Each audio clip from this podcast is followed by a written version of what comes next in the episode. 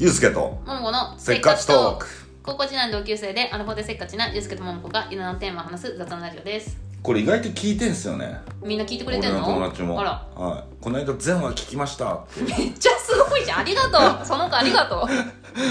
全話って結構あるよねこれだって今60いくつあるからねあそうだよね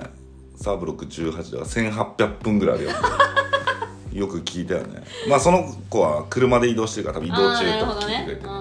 ういやなんかねこんな続くと思ってやってなかったからね俺も本当だねまあ趣味だからねうちらうんそうなんですよねだからまあそんなに大した身のあることも喋ってないしすいませんはい、だけどまあでもねやっぱ30分1本でしょこれ、うちょうどいいんですよ移動中んわかるわかるなんかわかる電車乗ってる時とかわかるあのちょうどいいのよそれであのマジで大したこと言ってないからそうわかるちゃんと聞かなくていいじゃわんかるなんかさ有益なこと言うんだったらさちょっとちゃんとしそうそうそうそう聞きたいじゃんなんか投資の話とそかうそさうそう流し聞きでいいんでそうそうそうはい、ちゃんと聞くだけ聞くだけ損なんで 聞けば聞くだけ損なんでその構えて聞くことないくやだから私さ最近さもっと歩かなきゃと思ってっていうのうも、んなんつうんだろう人間ってやっぱ老化とともにこの骨がどんどん落ちていくわけじゃん重力とともに,、まあ、にあその骨骨ほだからこの頬骨の位置って触ってくんのどんどんどんどん下がっていくんだってへー頬骨が高いおばあさんってあんまりいない わけよでその骨をねどうやってその持たすかっていうとこのかかとからの振動がこの全身のこのああれにいいとだからウォーキングは最適だっていう話になってなるほどなるほどで私も言っても今ほら事務仕事ってか、まあ、座ってる仕事だからさ、そんな歩かないのよ歩かないねまあユースケのことバカにしときながらさそうでしうょ、ん歩くこ歩とないよかねないから最低でも1日1万歩歩きたいと思ってうんで仕事終わった後だからも一万歩うって結構よそそうそううで、んだからね1万歩行かないわけで仕事終わった後30分とかあの歩いて日常で生活してて3000歩ぐらいでしょ多分そうそうそうなの3 4千歩なだのから3倍やんなきゃいけないってことそうなのだからその30分歩いてで1万歩行かないぐらい9000歩ぐらいなのねうんうんうんだからその時にせっかちトークちょっといいよ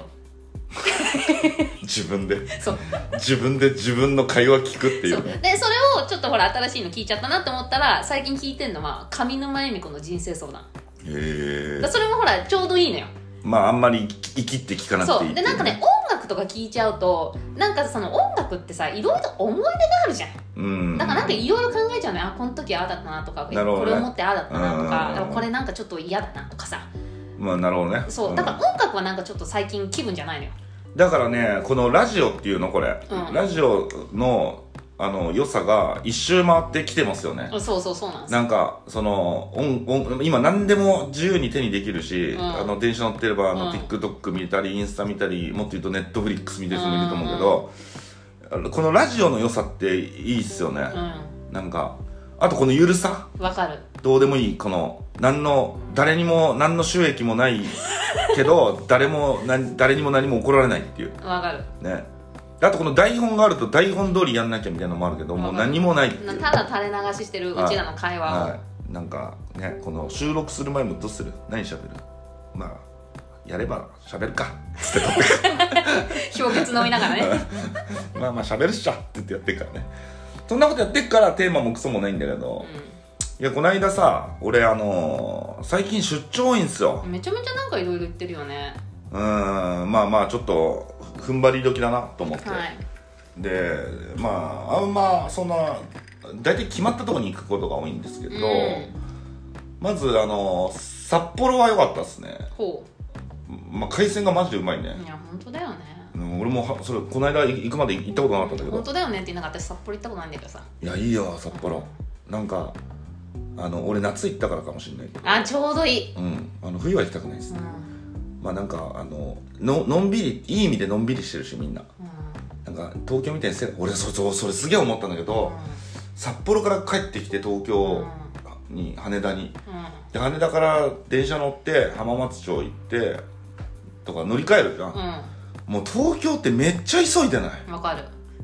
何をそんな明日死ぬのっていうぐらい急いでるよねみん ないや急いでるよちょうどいやいや俺ももそうなんだけど、いやだけどそんな急ぐっていうぐらい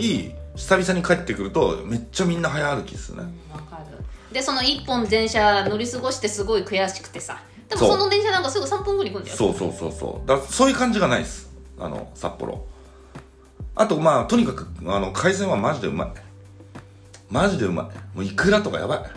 いいやいくらさ私言ったっけ最近さ筋子イクラにしてんそのう筋子今シーズンなんですようんあでいくらの醤油漬けって、まあ、いくらってさいくらって買うとまあまあまあ高いじゃんこんなちょっとしか入ってなくて300円400円するでしそうょするっすねまあ、300円400円も買えないですようん東京だったらはいこんなんで5600円でしょしこんますねな、あの500円玉10個ぐらいな感じで、うんわかりやすいんだかわかりにくいんだかもっと例えあるでしょなん か千冊半分に折ったぐらいのがまだああわ分かりやすいそれうん500円玉10個ってうん、重なってる場合もあるそう そうそれ500円玉だか らいやそれでうんさしますねそうそれであのもうねそれスーパーに行ったらほぐしてくれるとこもあるんですようーんだから俺こ行のかねえ筋から子知らねえけど、うん、だからそう筋子買ってあのスーパーの海鮮質問はい何ちょっと待ってその筋子に関する質問そうそれとも全然違う質問す筋子に関する質問、俺筋子とイクラの違いが分かってないですだ筋子は例えばこの鮭がいるでしょうんその中にはいこの入ったまんまっていうかさだからそのいくらってさ全部バラバラでしょあのまま入ってるわけじゃないじゃんだからたらこと一緒でしょあそうそうそうだからたらこみたいに固まってるわけうんうんうんあれが筋子でそれをほぐしたものがいくら、うんたらこの中の皮取ってそ全う部つそうぶつそぶうそうだけそうにしたのそがういくらでしょそうですそうです、はいそこまでは分かるっすそうそれで、はいはい質問、はい、何それなのに中身一緒じゃないですか要はほぐしたかほぐしてないかなのに、うんいくらのシーズンと筋子のシーズンはなぜ違うんですかえ 一緒じゃないのうんあそうなのあそうなんです か失礼しましたでそれでだからさほぐすって言ってもやっぱちゃんとこのお湯の中とかに入れてこの手でほぐさないとこの血筋みたいなのがほぐれないわけ、うんでもそれも楽しいわけよ、うんでもまあそんなのやるの面倒くせえってやつは、うんうんいそのいくらを買うわけねいくらを買うしその筋子を買ってその海鮮あのそのだからお魚とかさばいてるとこあんじゃん,、うんうんうんそのスーパーででそこにお願いしたらほぐしてくれるのもうへーそうだってそれでさん醤油つけたら完成だよ、質問はいそのみんないくらを食いたいわけじゃないですか、うんで筋子をほぐすわけじゃないですか、はいはいなんで筋子として売られてるんですかじゃその方がだって向こうは手間なく売れるからじゃないああじゃあ筋子の方が安いってこともちろんもちろんもちろん、へえだからえっ、と筋子で食う場合もあるんですかあるあるあるお寿司屋さんとか筋子軍艦とかあったりするよへだからその筋子のままなのかちょっとおお魚屋さんがどうやってるその筋子を加工して筋子として出してるのか私は分かんないえうけんど、うん私はいくらの醤油漬けが好きなわけうんまあうまいよね美味しくないあれ北海道で食ってみもう全然違ういやいやだからねそのね自分で筋子買ってそのやるだけでもうプチプチプチプチあーこんなななんで新鮮ってことかないくらでほどいちゃった状態をキープしてるよりも、うんうんその筋に囲まれてる状態が、うんうんあ私まだ鮭の中じゃんってなってるってこと それそれ勘違いしちゃうかもしれないもしかしたらいくら なはるほどなるほどそうそっかそう劣化していかないんだだからそうそのほぐした瞬間がうまいんだそうだっていくらの醤油漬けとして売ってんのは、誰かがいくら筋子からいくらにして醤油漬けにして何日か経ったものなわけじゃんなるほどでもその筋子の筋子からいくらあのいくらにしていくらの醤油漬け私が食べる場合はもしかして翌日に食べれるかもしれないわけうじゃんん確かにだから確かもうにほんとプチプチだから俺の言ってることが合ってるってことでしょそうですそのいくらとしてもまだ私は鮭の中にいると思ってるからそうそううんそうあだからあち生ょっき生きしてるととそうだからちょっと嫌なことあっても、なんか家帰って私いくらの塩漬けあるしっていう 謎 謎だまあそれ人それぞれはいいんだけどいやだからそのいなやんねえな俺家帰っていくらの醤油漬けあるから嫌なことあってもあるしってなんねえいわやでもさちょっと嬉しくないいやまあ嬉しいよいや嬉しいけどなんかそんなそのそのモチベーションがないそこまでいくらにじゃあユうスケは何があったら家帰ってこれあってあー楽しみだなとか思えるいや別に食べ物じゃなくてもいいよいや俺あんまそんなことを考えたことないな私にいくらの筋子あるしって考えたことないまあ、そんな食べ物に興味ないしねうーんそうねじゃあリベラのあれはお肉はあ今日夜リベラ食いに行くってなってたらまあ嫌なことあっても別に俺今日リベラ食うしってなるでしょそれと同 じだよそういうことかうんなるほど、なるほどねあそうだかられ失礼しまし1500円ぐらいの筋子を買って、んだから45日食べるわけ朝晩たうーんそれってすごくない、まあすごいっすね 朝晩確かにねまあうまいんだろうねきっとねそれはめちゃめちゃ美味ししいよいわかわかるよ気持ちはなんかそのあとほどいてる時も楽しそうだし、楽しい楽しいえー、でいやでも北海道でぜひ食ってもらいたいですねうんやっぱ北海道はすごかったっすよ、そうだから北海道のそれこそ札幌とか住んでた人はみんないいって言うもんね全然話変わんだけどさ何本当にあれ話変わんあのれ見た何あの北朝鮮の見たよの人がめっちゃ面白かったんだけどめっちゃおもろいでしょこれうねん聞いてる人にもおすすめしたいでしょ、うんであのお母さんが、うん主にね主にが、あの東京に来て、うんいくら食って、うん口の中でサッカーのそうっていうので今思い出しあたーそうそうそうそういや私あれあのちょっとなんどこのエピソード23回前ぐらいのエピソードかな、うん言ってるっすねうんであのユースケが北朝鮮から脱北した親子が、まあ、韓国に今住んでて、うんでそのまあ有名なジュジュさんという YouTuber が、うんその日本に連れてきたで1回目が大阪行ってでそうこの間の夏に東京来てそうでね今年の冬多分温泉行くねあの2人味しめてやらないいやそれで何がいいって、このお母さん主にがねめちゃめちゃ可愛いのよ、うんでもなんかすごい多分もう北朝鮮ですごい苦労してきてて娘も綺麗だよね娘も綺麗うんであのーお母さんはだから旦那さん亡くしちゃってだからさ50年ぐらい北朝鮮にいたわけですよだからその韓国に脱北しても衝撃なんですよし衝撃っていうか、最初だからそのそれでも北朝鮮のことを信じてるわけそうですねでも23年ぐらいしてからちょっとやっぱおかしいのかもって思い始めてや、ようやくこの洗脳が解けたじゃないけど、うん、それで、まあまあ、いわば初めての海外旅行みたいなもんですよね、うんでもすっごいテン東シ京ョン高く大阪てねね、そううんめちゃめちゃ可愛いんだよねあのお母さんね可愛いだから私あれすっごいハマっちゃってさそうであ自分のだから私のお母さんと一緒に見てこれすっごい面白いんだって言 ってご飯食べながらなんか34個ぐらいのエピソード見てち そうでしょちょうどいいでしょあとちょうどいいなんか20分ぐらいで終わるかょうらどいい次見てってなるでしょなるなるあれ止まん ないんですよあれいやあれいいわいやあのジュジュさんも優しいしね、うんう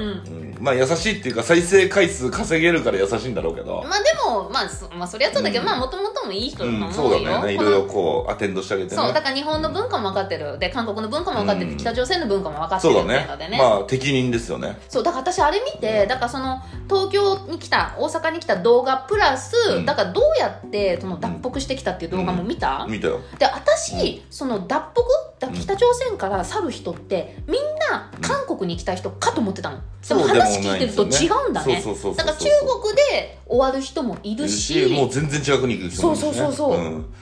だからまあさ韓国と北朝鮮は互いにあのーまあ揉めてるわけなんで、うん北朝鮮からすると韓国は悪い国だって言ってるし、うんうんまあ、韓国も同じだと思うけどね、うんだからまあ全員が全員その韓国に行くことがベストとは思ってないだろうけどでもまあ今のご時世さ韓国ってこういう国だよっていうことがだいぶ情報が流れてると思うから、まあ比較的ね言葉が通じるのが一番でかいんじゃないうんうんじゃあでも結構違うって言ってるよね、うんうんうなんかだから違うだから全然聞き取れないジュジュさんでも聞き取れないみたいな感じのこと言ってる時あるよね時々そうだねうんでその平壌だから北朝鮮の首都、うん平壌とそれ以外は全く別物なんだうんよそうそうねそうでそう平壌入るんでもなんかパスポートじゃないけどそういう証明書が必要なんだねそうだからそれ以外は俺ねそっかうんら北朝鮮調べまくったんであすーよ好きだからね、はいあーそれであの田舎の方で、うんまずその平壌にいい平壌っていうのはもういわば海外みたいなもんです、はいはいはい、はい、北朝鮮の人,、人からしたらもう富裕層しか行けない、うんうんモナコみたいなもんうんうんねでそこにいる一部の人たちがいてその地方に住んでる人たちはそのその地方の都市から出るのにも通行証がいるんでうすよ、んうん言ってたねだからそもそも平壌に行けるやつなんかいないんですよほぼ、うんうん北朝鮮う人んで、うんでそんな中ね平壌はまあまあもしかしたら外国人向けに発展してるのかもしれないけど、もう愛の不時着見た見てない、愛の不時着が本当かどうかわかんないけど俺あのコロナの時に見たんだけど、うん、でも、うん、もうもう本当さもうなんか縄文時代みたいな暮らしでしょでもそのだからあの人だその脱北した人曰くあその愛の不時着のあれでもうん富裕層の生活だって言ってたよそれでもユースケから見たら縄文時代みたいな生活なんいでしやょそうよ本当になんかもうあの冬になったら暖房なくてさ、だからそうそういう人たちがまあいわば平壌に行けるだけでもね人生に一回平壌に行けるだけでもっていう人がさ勇気振り絞って脱北して、でそれ韓国っていう国に行ってで文化の違いがああってでそこからさらに今度海外旅行に行くとで東京に来るとでそれで主にああなるっすなるよだってさ私さだってあの寿司の動画見た生魚ないよ食えあれでいかに北朝鮮の生魚が生臭いもの生卵ももも食わないんだからでいかに生臭くて嫌なものだっていう認識でしょねすごいよねいやすごいよだからあれ見れば見るほど本当に恵まれたなっていうのとあとご両親に感謝と本当だね祖先に感謝と本当だねいや俺ら北朝鮮に生まれてたらこんなこと話してないっすよだだからすぐそせっこかのちト国ーなクのじゃねえっすよ本当だよバカにしてんのかっつっ てそうバカにしてんのかっつっていやすぐそこの国だからね本当にねそうだからさ私さその北朝鮮でも車ぐらいは走ってんのかと思ったらピョンだからその人たちあの車見たことないってう言ってんただもかんらね、平壌とかは走ってるけど、うんもさそれ以外は走もっうてない本当に牛ですよ牛牛もいないんじゃないだって牛だったら食べれるじうゃん、ん牛もいないかもねだかうんらなリアカーみたいに引いてたよねそうじゃないあまあいいそよまいいあじゃん理由感もないんじゃない徒歩だよ骨格下がんねえじゃんあいいじゃんっ つってわこわかしいじゃんっつっていやダメだ俺いやだからね 国が違うだけでそんなにねいやそうだから私この間韓国行って久々にこのもうその時も話したかもしれないけど韓国行って久々に思ったのは意外と私全部日本みたい東京みたいになってんのかと思ったら、うん意外とまだ東南アジア感があるなって思ったあのるねちょっとちょっと外れはねでもでもいややっぱでも汚いしねやでそうでトイレットペーパーも流せないし、うミョンドンあたりでも砂利道みたいなのいっぱいああるっねたから、うんうんだからそれでもまあ一応大都会って言われてるわけじゃない、まあきょうんでもだからさその人たちが東京とかさで日本ってどこ行っても本当綺麗じゃんう今、んほんと綺麗ボットン便所なんかないしさあ和式も今ないしさーあーほんと綺麗っすだよそこだそこら辺の公園のトイレ入っても今結構綺麗じゃんうんだから東京ニューヨークは結構もう仕上がってると思う俺えニューヨークめちゃめちゃ汚い汚いけどもうその近代のああそういう意味で全てをね詰め込むだからソウルとか行くとそのい今風だけどやっぱちょっとさあるよねわかるちょっとそのはハリボテ要は感じそうゃそうなそいうけそどういうトイレ行ってもそうだし、うんなんかちょっとこのこういうとこにこんなもん捨ててあんだとかあさあそうそうそうそなんかちょっとまあこう世界を代表する都会まではまだ行ってないな、ううだかんらニューヨークとかは、まあ、汚ねえけど、うん、もうでももうあの技術の結結晶感があるからあーまあもう建物とかこんな高い建こ物れこれどうやって建てんのみたいなそそううそそううこことここの隙間どうやって入ったのみたいなさとかねで東京はやっぱり綺麗だし綺麗だしまあねねまあビルも高いし、うんなんかこうああいうなんかさ渋谷のビジョンとか見てもああなんかもうなんかこういろいろ技術が発展してこうなったんだろうなって感じじゃんとかあの新宿のねなんか今飛び出すそうそうそう 3D のなんかあんじジゃェんイソン一生懸命撮ってたけど、うんうんって思うとまあちょっとまだね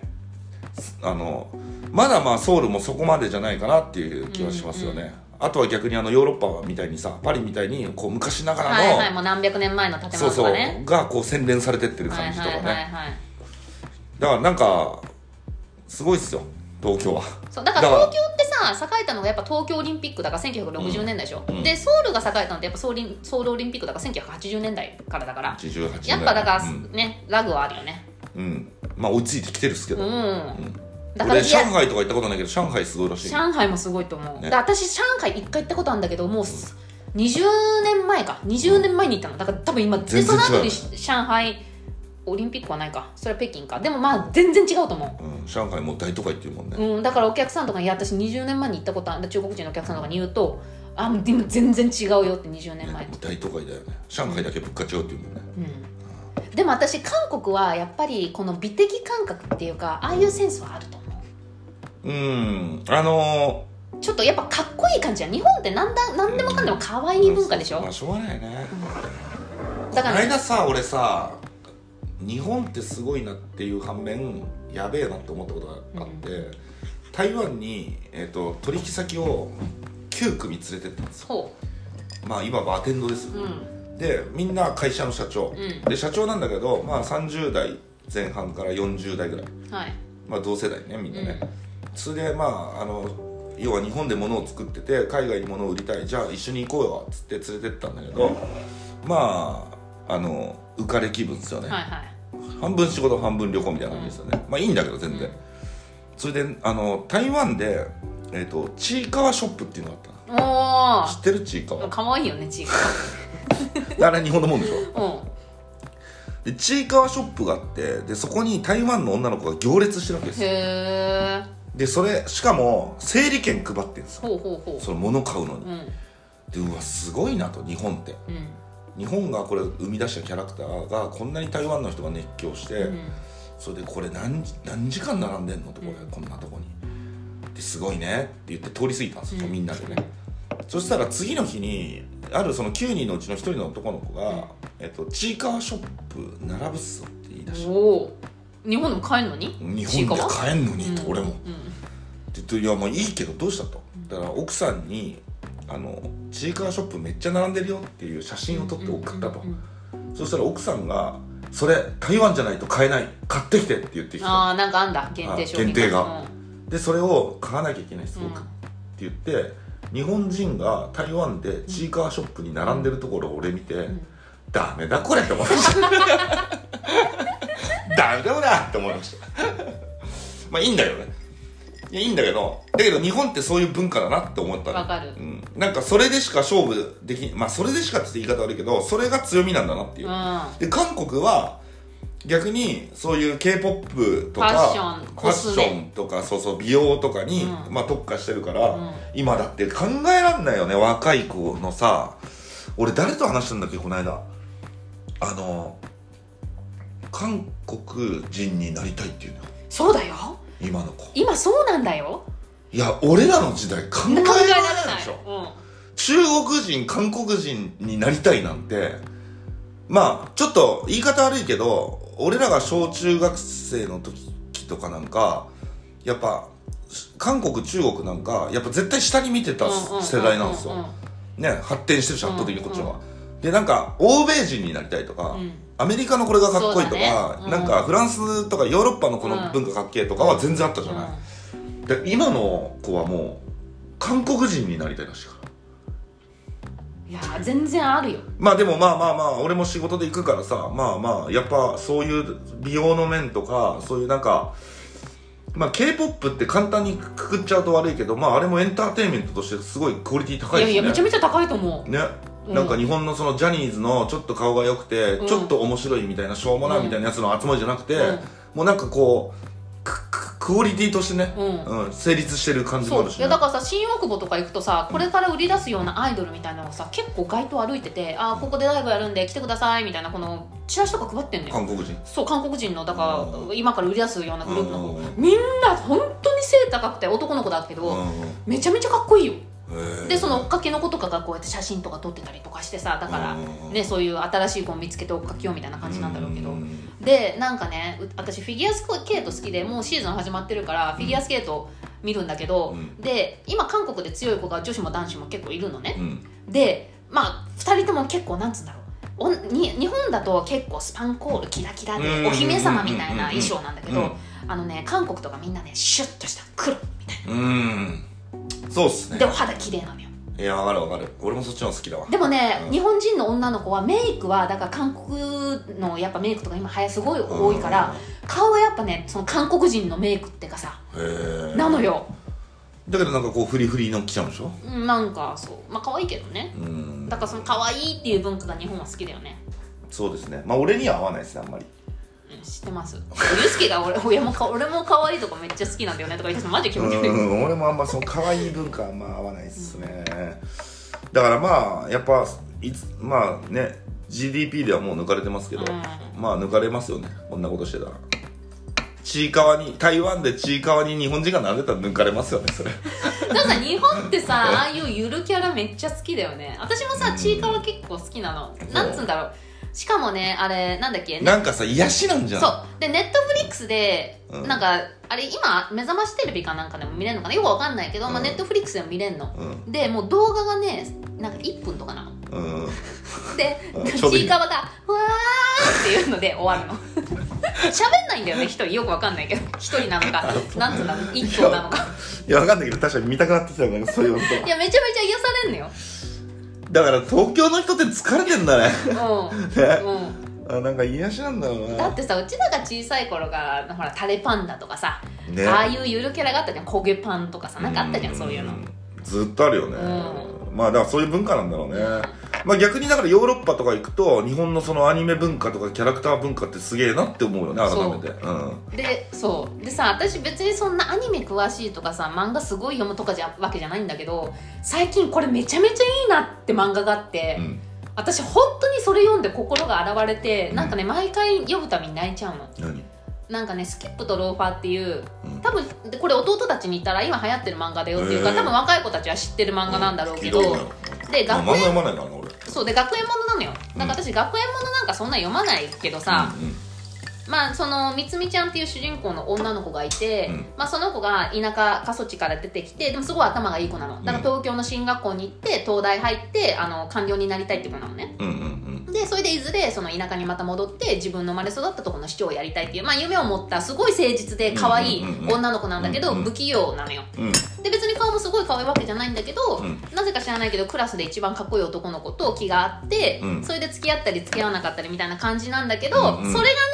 肌より団子方式かいや違う花より団子みたいにああいう気の気の強い女の子じゃなくうて、んでその男の子がその女の子のことバカにしてるとかじゃ なくてその男の子もめちゃめちゃいい子なんだけどなんかいろんな意味で不器用で。あなんかそのだから気持ちがすれ違ったりとかで周りに出てくる友達もみんなその悪悪者がいないわけーなるほどでみんなそのみつみちゃんにいろいろ感化されたりされ合ったりしてこの成長していくっていう、うんうんあの漫画なんだけど、物ね、語ねうそうんめちゃめちゃいいのよ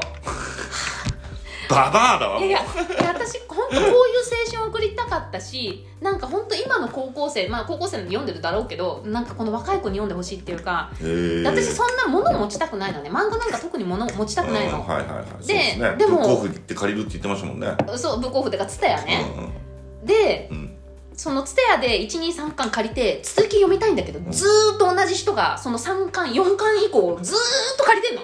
ここ2ヶ月だ同じ人かなんでそう他の同じ人って毎日私チェックしてるもんあそう返しに来ねえんだそそれでもお金かかってんじゃないのういやいや借り放題だからだから1年借りても2年借りてもいいわけ借り放題の限りあーじゃあ返すのだるくなってんだなもそうそうかもうすごい良すぎて何回も読み返してるかあらめちゃめちゃいいからあ買えよもうそれ 本当だよね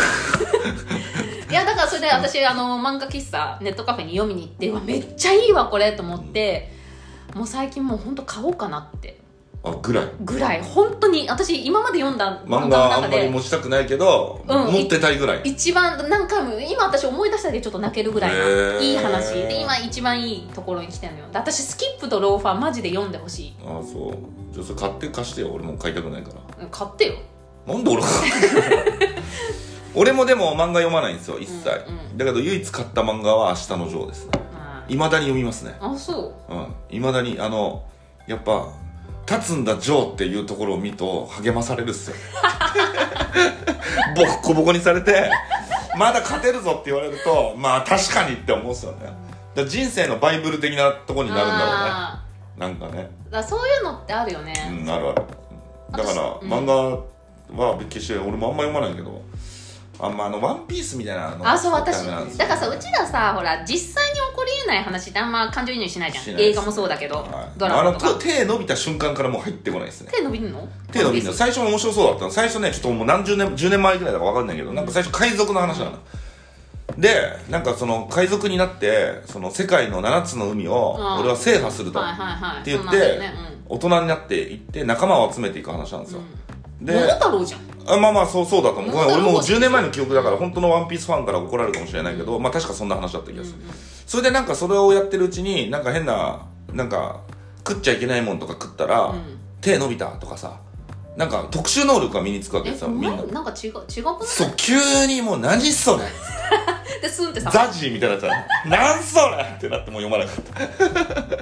でもう急に冷めたっすあれでしょうがないんだよでもまあそれ人それぞれなんだわかるだから私もだからそういうなんかその点はいその点明明日日ののジジョョーーははマジでやられるんですよまあの本当にあの明日のジョーの舞台ってどこか知ってるあ足立区とかでしょはいすぐそこですそうでしょはい、うんで涙橋っていうのがあるんですようーんで涙橋っていうのは涙橋のを渡った向こう側は昔処刑場だったんですよへえそれで犯罪を犯したやつとか、まあその戦前の話だからさ、うんもうなんか不老者とか、うん要は処刑されるわけですよその涙橋渡らされて、うんそれでその明日の城の矢吹城は涙橋の向こう側で育ってるんですよ、うんね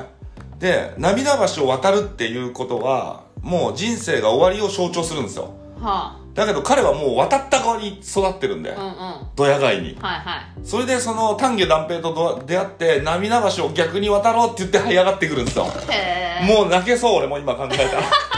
っていうあのそのなんていうの成り上がり話あ好きだよね、はいなりが、好なきりっがすねなり話あなはいこの何も持ってないとこから成り上がる話好きっすねだから菅官房長官好きなんですよねああ俺そうだねんよかったよね菅さん今思うといやよかったよやっぱまともなもん一番いやだからさもうダメ岸田ダメダメダメ、ねうんあのだからね増税したり減税したり そうそうそう